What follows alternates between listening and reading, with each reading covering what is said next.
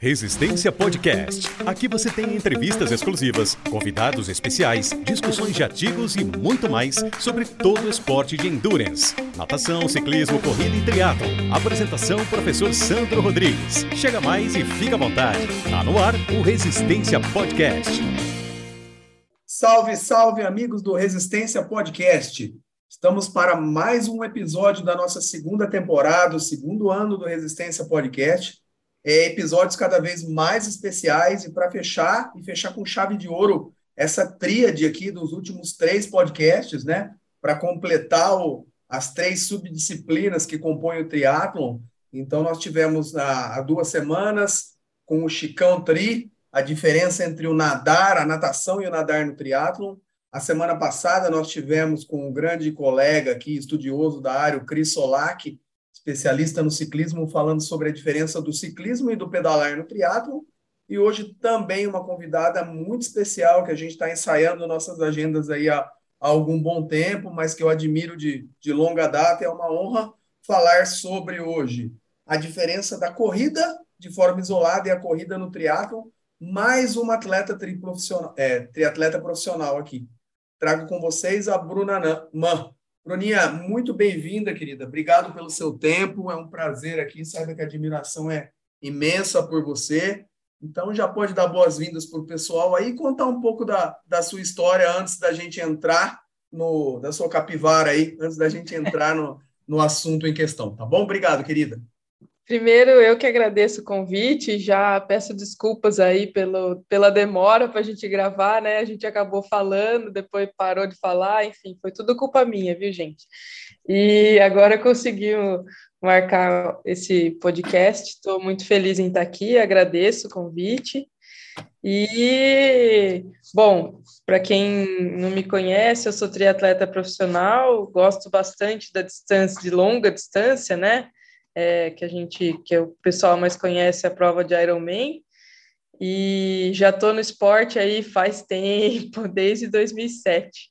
Então, comecei fazendo provas mais curtas, comecei fazendo short, mini triatlo, na verdade, depois fiquei um tempo fazendo short, aí fui para o Olímpico, aí comecei a fazer a distância do meio Ironman, para depois fazer meu primeiro Ironman em 2016.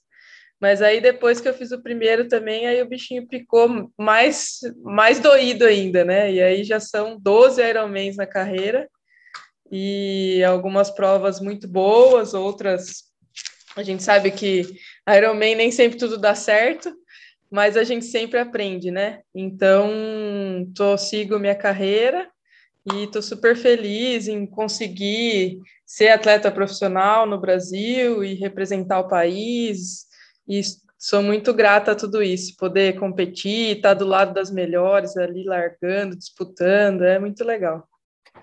Perfeito, Bruninha, muito bom. Querida, e assim, é, se não me falha a memória, você é profissional de educação física, já formada também, se eu não me engano, né?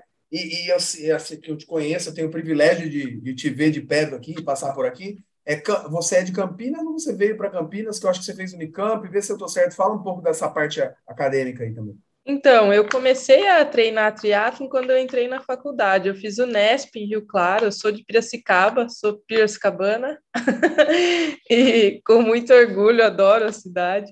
Mas eu saí de lá para fazer faculdade em Rio Claro, ao Nesp, e enquanto eu estava na faculdade, meus pais ainda moravam em Piracicaba, então eu tinha bastante contato com o pessoal de lá, e aí, depois de um tempo, depois que eu me formei, eu trabalhei um tempo em Rio Claro, e aí acabei vindo para Campinas para buscar novas oportunidades, é, tentar treinar com atletas mais fortes e ganhar essa experiência, entender o que era ser atleta profissional, né? E, e foi muito legal. E aí acabei ficando por aqui. Então, gosto muito de, de, todas as cidades de Piracicaba, Rio Claro e Campinas. Tem um pouquinho em cada lugar tem gente que eu gosto em todos os lugares e é isso. E aí eu comecei, o curioso é isso, né? Eu comecei a fazer triatlo quando entrei na, na Unesp e faculdade integral, então era uma loucura, né? Na, treinava como todo mundo que tem uma vida de trabalho, né, normal assim, né? Então treinava antes do, da faculdade, na hora do almoço e às vezes à noite. Então era essa rotina que eu comecei. Ah, que legal, Bru. E assim, acho que talvez eu andei te vendo da Unicamp pela sua relação com o pessoal, talvez o Orival ser da, da, da Unicamp, né? E, e, o Orival ser um dos, dos precursores do triatlon, né? E ele fomenta tanto a modalidade, isso é tão importante para a gente. Então você não tem relação nenhuma. Eu pensei até que você tivesse o vínculo seu com a Unicamp é pelo, pelo Orival, talvez, pelos triatletas que tem lá, né? Sim, sim, pelo Orival, né? O pessoal que, que vive o esporte, né? Eu fiz uma, um pedacinho da especialização lá, a primeira, um dos primeiros cursos que ele fez. Ele me convidou para participar e gosto muito dele. Eu acho que é uma pessoa que incentiva muito o nosso esporte, né? Um cara que está sempre de braços abertos, assim. Você precisa de qualquer coisa, ele fala, vem aqui que eu te ajudo. então, ele me ajudou bastante, assim, principalmente numa fase que eu estava em transição, abriu lugar para eu treinar. Eu sou muito grata a ele. Ah, sensacional. O Orival é um cara especial mesmo e já passou pela, por aqui no podcast. Ainda falando de você, Bruninha, a gente sabe a dificuldade no Brasil, que é, ainda mais assim, as modalidades, as gerações mais novas, principalmente fora do Brasil, acabam já sendo triatletas de formação já de, do início, né? É, garimpadas para o triatlon. E no Brasil a gente sabe ainda que, que a gente vende algumas modalidades que compõem o tri, triatlon. Você veio da natação, tem alguma coisa assim ou estou viajando? É, eu vim da natação, mas assim, eu treinar, eu, na verdade, assim, eu sempre quis ser atleta, alguma coisa dentro de mim sempre me falou que eu queria ser atleta, mas eu falo que eu nunca tive talento, então eu sempre fui aquela da raia 4 ali, que não, tipo, ah, raia 1 e 2 faz esse treino, o treinador pensava, não sei o quê, e raia 3 e 4, ah, o que vocês conseguirem fazer tá bom. E eu era, mas eu era bem dedicada, assim, desde essa época. Então, eu me lembro que eu não faltava treino, tinha treino de sábado, eu ia, e, e sempre me dediquei muito, mas nunca me destaquei, assim, na natação, de ter conseguir para paulista, é, brasileiro, nada disso, assim, nunca fui uma boa nadadora, mas dedicada, né? Então aí acabei e assim, eu sempre ia e voltava, o que é curioso, né? Em Piracicaba eu usava a bike como meio de locomoção. Então eu ia para todos os lugares pedalando assim. E eu ia e voltava para natação todo dia pedalando. E às vezes a gente mudava o lugar de treino, então tinha lugar que era longe pra caramba, assim, e eu achava meio normal, sabe? Então, já com é, na adolescência, gostava de treinar, era o que me fazia bem, assim. Então, isso que é legal, mas não, não vinha assim, ah, nossa, um talento na natação, não. Bem longe disso. Mas legal, Bruninha. Mas e aí no triatlon, depois dessa natação que era, entre aspas, intermediária, quando a gente vai para o triatlo, porque os talentos da natação acabam ficando na natação e aí começa a corroborar a favor, não é isso? É, é. No triatlo a minha natação é assim, é mediana. Eu sempre estou no grupo ali, sempre tem as nadadoras que destacam e despontam, né? E, e aí eu fico normalmente ali no segundo bloco, consigo me manter ali, principalmente em, em provas de longa distância, né? Como a gente sabe, quanto mais curta é a prova, mais a natação interfere, né?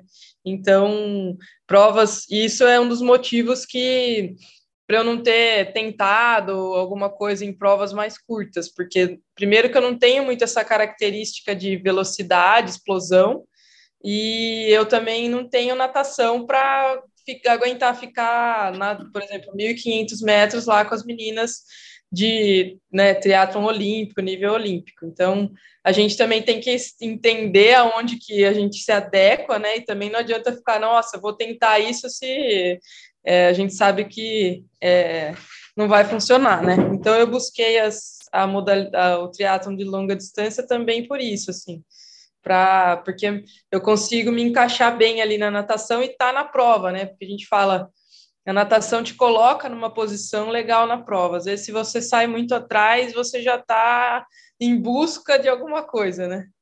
E, e aí acho que isso é importante. Muito legal, Bruna, perfeito. E, e, e, a gente acabou falando da natação, até do, do, do que você usava a bike informalmente ali para ir para os treinos, então isso já é um viés. E a corrida entrou a forceps, ou você também já é do tempo dos primórdios, meu, meu, meu tempo lá na nadador aquecia correndo, e, ou no treinamento físico da natação, tinha uns técnicos malucão que mandavam correr. como que foi a corrida? Foi a última modalidade de entrar ou você também já brincava ou utilizava informalmente para alguma coisa? Foi a última, e assim, era engraçado porque em Piracicaba tem um parque lá, a Exalc, né, que eu frequentava muito, e eu via a pessoa correndo, dando uma volta lá, falava, nossa, que bonito, eu queria um dia conseguir correr sem parar. Sabe? Ficava isso na minha cabeça, assim, pequena. E eu tinha muita dificuldade para correr, assim, sempre tive. E foi a mais difícil, assim. Uma vez eu participei de uma semana missionária, e, e aí os meninos, foi a primeira vez que eu corri 5 quilômetros, assim, sem treino nenhum, não façam isso, não foi muito legal.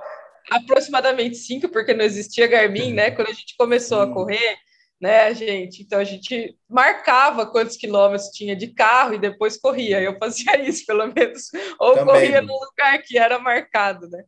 E aí, quando eu fui fazer essa semana missionária, os meninos falaram: ah, a gente vai voltar para casa lá que a gente está correndo. Daí eu falei, ah, eu vou também. Meu, foi a primeira vez que eu fui. Eu nunca tive tanta dor na perna. Depois senti essa dor só depois de uma maratona, assim, porque não, não corria, não sabia correr. Ah, vou também. Nossa, foi, foi doído. Então, é, hoje a gente vê assim o quanto é, evoluiu e quanto a gente precisa se preparar para não causar esses, esses, essas dores excessivas. Perfeito, Bruna, muito bom. E aí você abriu um viés aqui muito legal, a gente já pode mandar um abraço, porque na verdade Piracicaba é a cidade que, fora Campinas, né, e Vinhedo, que eu estou embolado nessas duas cidades, que mais tem alunos lá, né? Então, assim, tem abraço pro, pro, pro, pro Vitão, pro Renato, para Vanessa, pro Gustavo, para a Ari, para Marcela e, e toda a galera que a gente tem lá. Eu acho que eu tenho uns 12, 15 atletas lá, uma turma especial lá. Nossa, que legal! Né, então, foi um chamou o outro, sabe? E assim, ficou quase um, um, segundo polo lá. E é pertinho, o pessoal acaba vindo bastante para cá treinar, então tem uma galera boa lá. Eu gosto muito do pessoal de lá. Que legal. Então, tá, o, o Bruninha. Então, agora para entrar na, na, na, nossa temática específica, né? Então, assim, você é muito legal porque você tem um pouco desse, desse viés da, da formação acadêmica, que acho que vai muito de encontro ao podcast, e o que eu falo, né, uma frase do Estéreo Dantas que eu gosto muito: teoria sem prática é demagogia e prática sem teoria é loteria. Então, tem muita gente que se apega só a um, mas sem entender um pouco dos dois e misturar, acho que sai uma salada boa. Então, é por isso que eu acho que o podcast deve ser muito rico contigo. E fala um pouquinho, se tivesse que falar alguma coisa para o leigo, para o cara que está nos escutando, que é advogado, nem é da área, mas trazendo um pouquinho de ciência, qual a principal diferença ou o que diferencia a corrida do corredor de rua ou do, do cara que é só corredor, mesmo que seja de pista, para a corrida do triatlo? Se tivesse falar, Bruno, o que, que você acha que diferencia esses dois extremos aí? Fala um pouco para a gente. No meu ponto de vista, no triatlo a gente sempre corre cansado, né? Então, assim, é, eu acho que essa é a principal diferença, além de todo o comprometimento, né, que a gente tem ali uma mudança de postura, né, depois de pedalar. Então, quando começa a correr, é mais desafiador, no meu ponto de vista, é conseguir encaixar uma mecânica boa de corrida, porque a gente está com a musculatura toda tensionada do ciclismo, então aquela primeira levantada da bike você fala, nossa, não consigo dar um passo, né? E, e acho que esse é, é nosso maior desafio, assim, treinar essa transição e conseguir levar o corpo a uma certa, é, fazer isso com certa naturalidade, o que é muito difícil.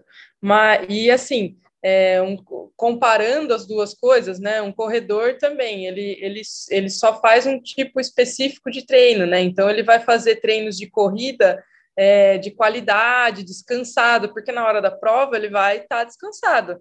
Então ele vai fazer aquilo na melhor forma dele. No triatlo, se a gente treinar a corrida eu falo, é só descansado, é, vai ser muito difícil de entender o que vai acontecer na hora da prova, né? Então, eu acho que isso é muito importante a gente entender, assim, é lógico que existem e devem existir treinos de qualidade de corrida para o triatleta, com certeza, mas a gente preza muito, assim, treino, treinar cansado, corrida, eu sempre penso, nossa, que perna pesada, eu falo, é, mas na prova eu vou estar tá como? Vamos embora, tem que correr assim, né?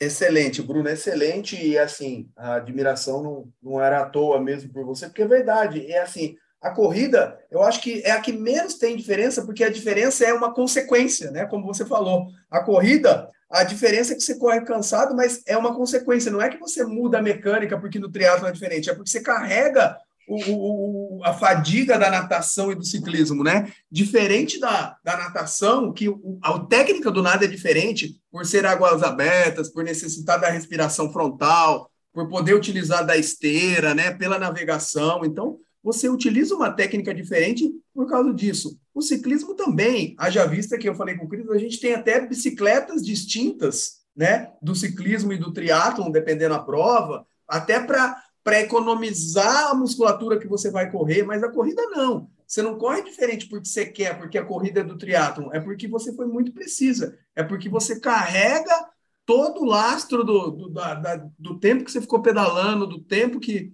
que você ficou nadando, né, Bru? Acho que é isso, né?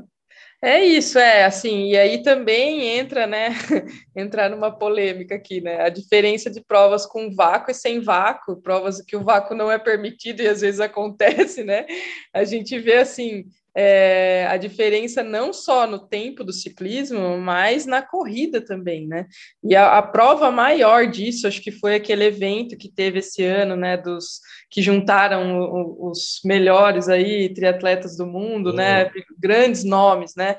E aí eles fizeram um desafio e a natação foi feita na esteira o pedal foi feito no vácuo e depois a corrida também teve um pacer ali, né? E eles fizeram uns tempos absurdos, assim, que, que a gente não, não com certeza vai demorar muito se for acontecer em provas onde o vácuo não é permitido, onde você tem que fazer as coisas sozinho. Então, isso também é um, um fator, assim, que, que conta muito, né? Às vezes a gente fala, ah, é, pegou roda, andou bem na bike. Eu falo, é, não só na bike, e a corrida depois, porque pesa demais a perna, né? Não tem como. É, lógico que, que né, cada um tem o seu limite, cada um vai fazer conforme treinou, né? Mas a gente vê muito isso, então é isso que eu, que eu acredito, assim, e por isso que a gente preza tanto, né? A economia em todos os em todas as modalidades, né? Na natação é o que mais a gente pode aproveitar, que é a esteira, e é permitido. Então, acho que a natação é o, é o né, carta verde aí para buscar economizar energia na técnica, no, na esteira e tudo isso. A bike, cada um vai usar a sua estratégia, né? E a corrida é, não tem muito o que fazer, né? A gente sabe que tem algum tem alguma vantagem correr atrás de alguém, achar alguém que está ali no mesmo pace, mas é mínima, né? É, é, a gente sabe que a corrida na corrida não tem não tem como. Ou você tá bem e vai correr bem ou sente e chora ou corre e chora né Bruno? É. não excelente Bruna. Perfeito os seus apontamentos. E assim foi muito legal você trazer à tona esse evento do triatlo que eu acho que ele se inspirou naquele desafio do Kipchoge né? Para é. correr o sub duas horas. Eu achei muito legal essa ideia e para o triatlo isso fica muito mais aflorado, que você falou, né? O, tanto teve masculino e feminino, né? Essa prova aí. Sim. E assim, foi um tempo assim absurdo, absurdo, absurdo. E aí a conclusão que a gente chega junto aqui, pelo que você falou, que eu acho que é muito legal, porque assim, quando eu fiz o podcast da natação com o Chicão, a gente viu o que poderia ser feito na natação para você tirar proveito dessa economia de energia. Quando eu falei com o Cris no ciclismo, a gente viu o que poderia ser feito no ciclismo. E quando a gente pensa na corrida, a gente volta para as duas modalidades para economizar lá para usar na hora de correr. Eu acho que, que esse é o caminho, não é, Bru? Sem dúvida, é, esse é o caminho. Na corrida não tem. Só um minutinho aqui, porque. Deixa o dog falar, não faz mal, não. Pronto, melhorou. É, na corrida, com certeza é isso, né? Eu acho que a corrida você vai correr de, bem de acordo com o que você fez nas modalidades anteriores, sem dúvida. E aí entra também a nutrição. Quanto mais longa vai ficando a prova, mais fatores vão influenciando, né? Então, isso que também é importante. Assim, às vezes uma prova curta, você não se alimentou, não se hidratou direito, às vezes até você consegue correr bem, né? Mas quanto mais longa a prova, mais tu, todos a, o que aconteceu antes vai fazer uma diferença na corrida, sem dúvida nenhuma. Ótimo, Bru. E aí pode ter uma cilada também, né, Bru? Que, que eu acho essa cilada acontece mais com atleta amador, mas você é, é amigo de tantos, de todos os atletas amadores, tantos que treinam junto com você. Acho que no profissional menos, mas você pode até falar se acontece. Mas a cilada época, por exemplo, eu tenho vários alunos que, que acham ou que, que não correm tão bem. E aí eles querem aproveitar que o ciclismo é bom, e aí é uma, um tiro no próprio pé, né? Porque, bom, sou bom no ciclismo, não corro bem, então, vou meter o pé no, no, no, ciclismo aqui, e aí ele vai correr pior com a dificuldade que ele já tem. Talvez o caminho fosse ao contrário. Já que a minha corrida é minha, minha, minha dificuldade, eu tenho que sair para correr o mais inteiro possível para não sofrer tanto. Não pode ser por aí, Bruna?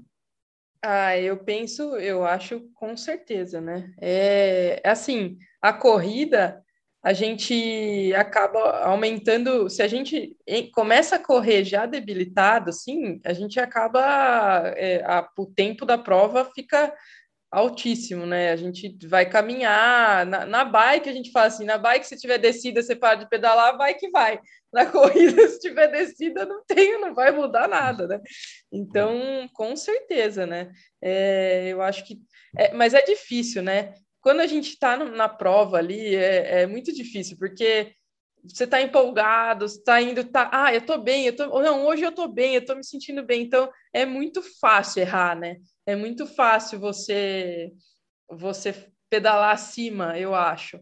Principalmente porque uma, uma das coisas que eu sinto também, e com certeza muita gente sente, assim, a gente está acostumado a treinar cansado. Sim. E aí, depois que passa pelo polimento, vai para a prova, a percepção muda. E aí você fala: não, eu tô bem, eu tô me sentindo melhor que nos treinos, eu tô bem, eu vou conseguir. E é aí que a gente cai do, cai do cavalo, né?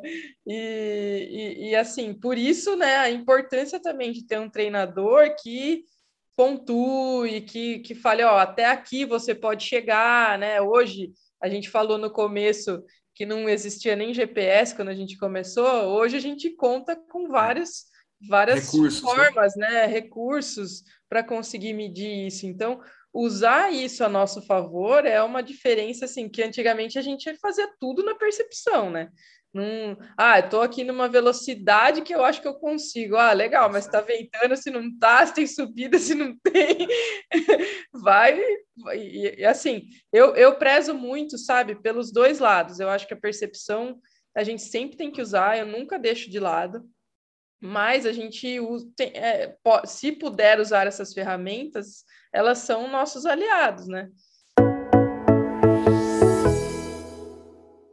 Você que está acompanhando esse episódio e quer se aprofundar mais no assunto, temos uma oportunidade imperdível para você. Curso Corrida de Rua, Ciência, Treinamento e Prescrição, ministrado pelo Dr. Sandro Rodrigues e grandes profissionais da área. Ideal para você que deseja melhorar o seu conhecimento ante os aspectos fisiológicos, metodológicos e biomecânicos da corrida, bem como ao treinamento de força específico para a modalidade. Temos um desconto especial para você aqui nos comentários, bem como o link do curso. Aproveite, tá imperdível.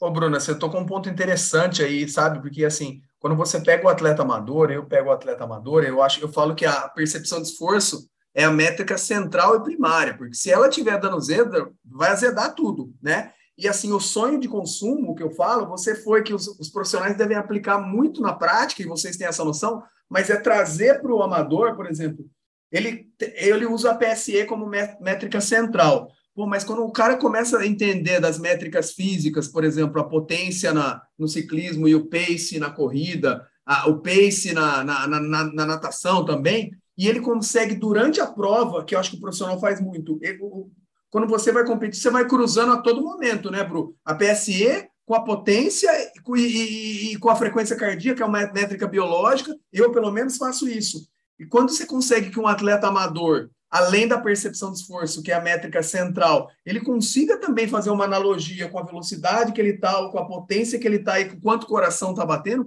esse é o sonho de consumo que talvez evite o cara quebrar, e se ele cruzar as três, é o sonho de consumo. É isso, quando está numa prova, você olha para as três, Tem que olhar, tem que olhar, e assim, e também a gente tem a questão da competição ali, né? Então, o atleta profissional tem que arriscar também. Então, a gente também não pode ficar preso só nisso. Então, ai, ah, tô me sentindo bem, e agora não sei o quê. Então, normalmente eu trabalho com coisas, o que eu, até onde eu posso chegar, se eu estiver bem. Porque se eu não tiver, beleza, eu não vou nem tentar. Mas aí isso é importante, a gente saber, assim, sabe, até quando a gente pode ir. E eu, e eu uso algumas provas para testar e, uhum. e, ver o que acontece, porque é isso, no treino é treino, jogo é jogo. No treino, eu uso muito a percepção também, assim, por exemplo, né? É, seus alunos estão bem habituados a, a trabalhar com training peaks e tal. Tem uma, uma corrida longa, Z2, ritmo X, que apareceu lá, né? Que a gente sabe que aparece o ritmo lá, beleza. Cara, se eu, se eu tô cansada e para mim aquilo lá no Z2 está forte, eu diminuo assim, mas tranquilamente, assim, sem peso na consciência. Z2 para mim hoje é esse. Amanhã pode ser que eu corra melhor, mas hoje esse é o meu Z2. Então, e eu acho que isso é muito importante, porque se a gente fica fixado ali no nome, não, eu tenho que fazer isso, eu tenho que fazer isso é, o que eu falo assim, nosso corpo ele dá sinais, ele vai falando, né? E, e isso é muito importante. E aí dá o feedback para o treinador, ó, hoje o meu Z2 era esse, eu tô cansada, minha perna não foi, e, no dia que você estiver bem também, nossa, hoje sobrou. E aí também ter aquele cuidado para entender até quanto sobrou e até quanto a frequência cardíaca não está também explodindo, e você fala, não, tô bem para caramba. Não, você não está, você está empolgada, é diferente. então, acho que né, a gente tem que estar tá o tempo todo é, cruzando as informações, entendendo o que está acontecendo. E no caso da mulher, tem um agravante ainda, que é o ciclo menstrual, né? É, uhum. mexe muito com a gente. Então, até eu gravei um podcast também no Mundo Trifa, que a gente falou das mudanças do ciclo e tudo. E assim, é, é, é muito, assim, muda demais, assim, até em termos de, de temperatura corporal, frequência cardíaca, recuperação. Meu, é, é assim, é, é muito interessante. Eu gosto muito de cruzar os dados porque eu fico, nossa, olha, eu fiz esse treino cansado e na TPM. Nossa, o dia que eu estiver bem vai ser bom. Perfeito, Bruna, sensacional. Nossa, muita empatia por, por como você pensa. E assim, acho que é o segredo é só olhar a palavra que nós utilizamos. Então a gente falou que a gente olha para as métricas, a gente não fica refém das métricas, né? isso. né? Então é isso aí. Então assim, a todo momento olhar a métrica é uma coisa. Eu falo que o aluno, ele tem autonomia para fazer o que ele quiser, só que ele tem que justificar. Sandro, eu estava bem, pode confiar, eu seguro a onda. Isso foi a minha percepção de leve. Beleza, né? Então aí a gente vai trabalhando. Por exemplo, eu tenho um aluno, o Fernando, é, desejar boa prova para ele, ele vai fazer a maratona de Londres agora, amanhã, né? Do dia que a gente está gravando. E ele é um super aluno Caxias, só que o aluno às vezes é tão Caxias que isso pode atrapalhar dele ficar refém dos números. Então, assim, ele marcou uma reunião comigo, Bru, para discutir a estratégia de prova ontem. Quando eu abri o Training Peaks para conversar com ele, ele já estava. Ele montou a estratégia de prova no Training Peaks, que ele é aluno prêmio, e tinha lá subida tal, pace tal, descida tal, pace tal, porque aqui é descida. Aí ele montou. Falei, Fer, eu estou feliz e preocupado, né? Porque assim, pô, você entende do conceito, do contexto, só que na, na, na prática a teoria é outra. Você não é um robô, velho. Não, não, não vai dar para agir assim, ah, nessa eu tenho descida, então eu vou correr nesse pace, eu tenho subida. É isso que a gente está falando de olhar e não virar refém. É isso, Bruno? É, eu, eu confesso que eu, eu já fiz algumas provas assim, meio refém, e sabe, eu perdi um pouco o instinto de competição. É, às vezes a gente fica muito preso e fala, não, eu não vou ali, eu não vou fazer porque eu não posso, porque. E às vezes, na hora da prova, é, a, gente, a gente tem que arriscar, ou não, ou também você está sentindo que aquilo ah, era para eu fazer isso, mas eu não estou conseguindo hoje. Então, pode ser que se eu segurar aqui, depois no final eu vou estar tá melhor. Então, assim, eu acho que é isso. A gente tem que olhar, tem que ter estratégia, é, é muito interessante. O que eu vejo, assim, como estratégia hoje, que é muito legal, a gente consegue saber o percurso, né? A gente consegue entender como vai estar o clima no dia da prova. Então, assim, já se preparar para isso é muito legal. Então, ah, quando eu virar ali, provavelmente o vento vai estar tá contra. pô, legal, então não adianta eu, eu, me empolgar na ida, eu já sei disso, não é igual, né? Antes a gente ia tudo na surpresa. Nossa, tô indo rápido pra caramba, daí você voltava, nossa, agora eu entendi. então, eu, eu acho assim, né? A gente tem que é isso, olhar, mas não ser refém e, e, treinar isso também, né? Porque se a gente não faz isso nos treinos, nas, na prova é muito difícil de você tomar decisão, de você isso. arriscar, de você tirar o pé. E, e assim, como que a gente treina isso? Errando. É isso aí. Errando. Né? Como que você conhece o seu atleta? É, não tem como. Você vai errar e vai acertar. Ele vai errar e vai acertar. A gente, porque eu sempre falo uma coisa: se existisse um treino perfeito, não existiria Todo mundo fazia ele, né? lugar. né? Não, é, exatamente. Não existiria segundo lugar. É isso né? mesmo. Então, é, às vezes a gente treina, todo, todo mundo vai fazer o mesmo treino, por exemplo, coisa que hoje é muito difícil, ainda bem, né? Que o primeiro princípio, todo mundo, a maioria dos treinadores respeita que é a individualidade, mas tá, vamos fazer todo mundo o mesmo treino. Cada um vai responder de um jeito. Hum né? Então, isso que eu acho mais interessante, assim, ter esse feeling para dar esse feedback para o treinador e aí construir junto. A construção fica muito mais fácil, né? Facilita o seu trabalho, melhora a performance e, e, e ter confiança, né, para falar isso. Perfeito, Bruninha. E aí, a, a, fazendo a outra ponta da, da, da, do, da, da linha, né, também, e aí o treinador tá lá para cara, para o cara falar, arriscar é uma coisa, agora ser, ser burro é outra, né? Porque assim, você não pode mudar a via metabólica. Não adianta, não adianta o cara achar que vai fazer um, uma maratona em limiar anaeróbio, em zona 4, porque isso não é arriscar, isso é a certeza na ciência que ele vai ficar lá é no máximo uma hora e ele vai quebrar depois disso e não vai chegar lá, não é? Então, assim, é Sim, é nem para lá, nem é, cá, a gente né? viu a gente viu um exemplo, né, o da, nas Olimpíadas, né? O, o Danielzinho lá, meu, não, puxa atleta, né, com experiência, mas estava empolgado na hora e, e, e, com certeza ali ele passou da zona dele, né, por muito tempo. Então, uma hora, meu, não, é isso que você falou, saber, eu acho que saber o teto é mais importante até do que saber o, o, o, né, onde, o, o mínimo ali. Isso então, aí. você saber, ó, até aqui você não vai passar. Perfeito, por tanto tempo, porque também se vai dar um, um, um sprintzinho você e voltar, ok, Sim. né? Né? Se a gente está falando de, de prova longa, é o tempo naquela, naquela condição, né? Então, você vai fazer no pedal uma subida de 6 quilômetros, se você fizer isso acima do seu FTP, com certeza vai ter um prejuízo. Agora, se for uma subida de 1 quilômetro, você está ali para pegar o grupo, às vezes compensa, né? Analisa a situação e, e vê o que você vai fazer. E vai para o profissional, aí sai do triatlo e vira um xadrez, né, Bruna? Porque aí os caras começam a fazer isso de propósito para quebrar, então fica, vamos ver quantos tiros de anaeróbio ela tem para dar. Ela já deu um, essa aqui não aguenta. Não é isso aí, Bruno?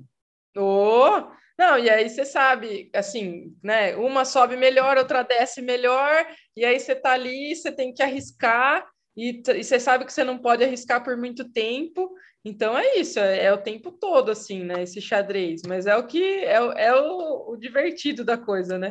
Saber o que, que vai acontecer, mas é sempre assim. E, e, e, isso é muito legal, por isso que, por isso que eu acho, né? A gente tem que saber o, até onde a gente pode ir ali na hora para calibrar com a emoção de não, não comprometer a prova toda e conseguir né, é, terminar bem, chegar bem e atingir os resultados. E na corrida é a mesma coisa, assim, né? É, eu acho que a corrida no triatlo também é muito fácil a gente começar a corrida muito forte, né? Principalmente em distâncias mais longas, e aí acabar comprometendo o resto da corrida né? Então a gente vê muito isso. Ah, não, eu tô bem, eu tô bem, eu tô bem. Aí você fala, nossa, a hora que chegar nos, né? Se for, se for a distância Ironman, a hora que chega nos 20 quilômetros, você fala, nossa, agora. é, errei a mão, né? Errei a mão. Então, não, exatamente, Bruno. Perdão, pode concluir. Não, é, é, é isso que eu acho, assim. E, e, como a gente descobre isso? Se conhecendo. Como você vai saber se você vai quebrar com 20 quilômetros? Tenta fazer um dia uma transição forte nesse ritmo que você quer sair correndo no, na prova. Vamos ver quanto tempo, né? É muito difícil de segurar. Ótimo, Bruno. É perfeito. E é como é, talvez se a gente não tenha tanta proximidade física assim, né? Então, no começo eu estava muito polido, com, olhando para você. Agora, como diria Milton Leite, eu se empolguei. Agora já estou super à vontade e agora eu olhei o relógio andou um tempão e isso é bom, bom sinal que o papo fica. Então, tem outra coisa que eu estava pensando, Bru, e você falou de a tendência no triatlo a sair muito forte, até pelo você vir com uma cadência alta no ciclismo, você girar muito as pernas. Eu estava olhando, é 99% dos meus alunos agora no 70.3 São Paulo e aí eu comecei a olhar o aluno dos outros, que os amigos, a tendência os primeiros dois, três quilômetros é um pace que certeza que não vai segurar. E incrível como todo mundo, inclusive essa besta que vos fala aqui também, é, vai sair. É isso, né? Também não tem isso, Bruno. Pela, pelas pernas estarem girando no ciclismo, às vezes você põe o pé no chão e a tendência mecânica é você fazer isso. O que, que faz? olha, põe a casa no lugar, o profissional, que, ou vocês já utilizam isso a favor nesse início? Como funciona? Olha, eu falo, eu vou falar de mim assim, né? Eu tenho uma dificuldade nesse começo, diferente das pessoas que saem com a perna solta. Eu começo, eu sou meio, eu começo, os, os, os caras que treinam comigo falam que eu sou é, carro a diesel que vai pegando no final, sabe?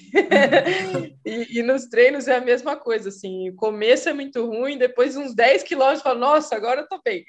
Então, eu começo a me sentir bem depois, mas eu vejo isso muito acontecer, assim, até quando eu treino com a galera, começa forte, aí depois eu vou passando.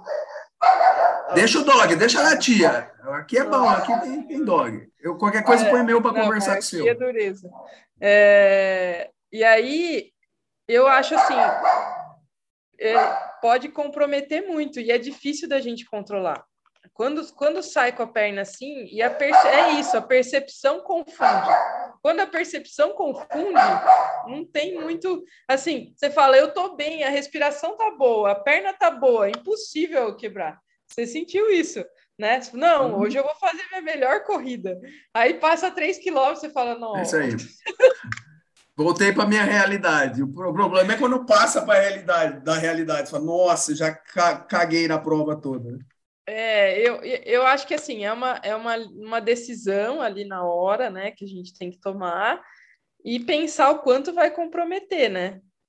Às uhum. vezes a gente fala, ah, também eu vou perder essa oportunidade de conseguir correr bem nesse pace. Será que vai comprometer tanto? Eu não sei aí agora se existe algum estudo é, nesse sentido, por exemplo, né, de quanto compromete essa aceleração no início, né, dependendo do tamanho da prova. Eu não sei se existe é. alguma coisa nesse sentido. É, mas assim, falando da, da, da prática, né, é, com certeza a gente vê muito que compromete. Agora, o quanto, né? o quanto a pessoa consegue depois voltar no pace planejado e não muito acima, que eu acho que é o X da questão, né? Não, perfeito. E você falou legal, eu fiz a segunda turma da pós, né, da Unicamp, que, e, e, e, e como aluno, e depois eu tive a honra daí para frente de estar como professor também. E, e assim, já convidando o pessoal lá a entrar no meu Instagram, porque assim, no meu Linktree, o meu trabalho de conclusão de curso com o Gerson foi a influência do, do, do ciclismo na corrida. Então, assim, ah, a gente discutiu os artigos que falam como o quanto o vácuo influencia na corrida, o quanto a cadência mais alta ou mais baixa influencia na corrida e o quanto a tática de prova organizada pode influenciar também. Então, tem um estudo bem legal lá em cima do que você falou. Agora, outra dúvida, Bruninha, falando do mundo profissional, do que você acha aí. A gente sabe que quando o atleta quer treinar a transição propriamente dita, então o que é a transição? São os momentos finais do ciclismo, a transição propriamente dita e os momentos iniciais da corrida. É isso que a gente chama de transição. Então, para isso, pequenas corridas já servem para você não sentir, por exemplo, na T1 a tontura da natação, porque dá mudança de posição, e na T2 a perna travada. Mas o quanto vale a pena e o quanto vocês treinam as transições longas mesmo, para ficar específico e para você sentir? Ou vocês acabam mesmo fazendo como os amadores pela falta de tempo, deixa a transição talvez para o final de semana, ou vocês têm essa rotina de fazer transição, transições maiores, ou seja, corridas longas de 20 quilômetros, mais assim? O quanto vocês utilizam isso? Ah, depende muito do, do, da fase do ciclo, né? Isso varia muito. É, eu gosto de treinar, fazer essas transições longas. Eu, às vezes eu faço, por exemplo, uma hora de bike e saio para fazer o longo de corrida. Não, agora os dois latindo, peraí. Que... Bora, tamo junto. agora. Não, tem dois. Quando um resolve latir, o outro resolve latir junto. Mas não tem erro, não. Tá bom, tá claro o áudio. Tá dando de fundo. Tá, tá dando um charme especial o nosso podcast. Fica tranquilo. Então, é, eu, eu gosto bastante, assim, de ter pelo menos esse, assim, eu corro melhor depois que eu pedalo. Então, até para começar, assim, um longão tal, eu, se eu fizer uma hora de bike antes, eu já começo melhor o treino mas, e, e, e, depende muito da fase, assim, mas eu gosto, eu gosto muito de fazer transições longas, eu acho que tem que fazer parte do treino. A transição ali, o momento de troca especificamente, eu acabo fazendo só perto da prova, para Pra, porque já treinei bastante isso, já competi bastante, né? Não que não precise treinar, mas eu acabo fazendo mais perto da prova, porque eu acho que a cereja do bolo ali fica mais fresca na memória, né? E, e outro treino legal que eu gosto de fazer é uma sequência de pedala, corre, pedala, corre, pedala, corre. Eu acho que, que treinos assim, né, com certeza você deve fazer. Você deu uma risada. Nossa, é, eu amo essa transição cruzada, né, que eu chamo. É, porque é. Ele, é, ele é dinâmico, além de ser legal, né, Bruna? Ele só você, você treina o que acontece, né, no triatlon, né? Sim, e ainda com um a mais, né, que é o pedalar depois de correr. Né? Quando você entra na segunda série, você fala, nossa, né? a sensação do duatlon, que é o que é, né? eu acho que é bem mais desafiador, inclusive, que o triatlon, na minha, na, na minha visão, assim, eu tive algumas experiências com duatlon, meu, dói demais o, isso. O, o Chicão falou no podcast, depois você ouve lá, ele falou assim, ó, você quer perder a amizade com alguém? Fala para fazer um duatlon olímpico. Nossa, e lembra que teve aquele Power Man que era pedal? Hum. Nossa, cara, eu fiz esses, essa prova, foi era difícil demais, muito difícil. Então, eu acho que com esses treinos a gente consegue também, né, fazer um volume legal sem desgastar tanto, né? Assim, é diferente, lógico, cada treino com objetivo, isso que eu falei, né? Vai mudando conforme a periodização mas os treinos combinados assim mais curtos, é, eu acho que a gente consegue encaixar uma intensidade maior do que um treino, né, é, pedalzão e corrida mais longa, né, que vai simular um pouco mais a prova. Então, é, é tem que treinar muito isso, tem que deixar o mais é, natural possível, e, e, a gente faz sim, tem que fazer, não tem como. É, o que é a, a, a, minha dificuldade, assim, até pela logística, é fazer natação bike, né? Sim. Isso acho que é o mais difícil de conseguir encaixar, mas bike, corrida, é, é bem. É, tá sempre presente na planilha aí. Ai, que legal, Bruna, sensacional. O tempo passou voando. Para ir para os finalmente, eu quero fazer uma última pergunta antes de falar um pouquinho do, de você, das redes sociais, tudo, mas assim o quanto eu que, que, que, viajo o país inteiro com a, com a pós da graduação do Instituto Valorize, falando sobre biomecânica da corrida, eu conheci o Chicão, que ele pediu para eu fazer uma avaliação biomecânica nele, na namorada dele, mas assim, o quanto você, já com todo esse lastro, essa experiência, você e seu técnico, olham para aquelas métricas de de cadência, de comprimento da passada, de tempo de contato com o solo, para fazer uma analogia com o treino de pliometria de força, talvez, a distribuição de força de uma perna, oscilação vertical. Vocês olham para isso bastante também para definir estratégias ou não?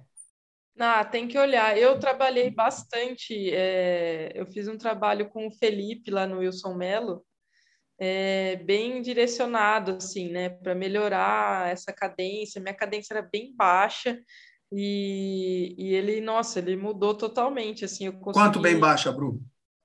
Nossa, de cabeça, eu acho que era uns 150, daí a gente conseguiu encaixar, assim, 180 confortável, sabe? Ah. 170, 180, assim, me sentindo bem. E a gente fez bastante treino é, na esteira, com, com a televisão, então filmando, né? E eu acho que é essa autocorreção que funciona com espelho, que você deve aplicar, é, ajuda muito, né? Assim, me ajudou demais, assim, a entender a corrida, né? E, e tornar ela um pouco mais natural, porque realmente, assim, cê, quando você falou que o podcast comigo era de corrida, eu falei, ixi, é a minha pedra no sapato, o que, que eu vou falar de corrida?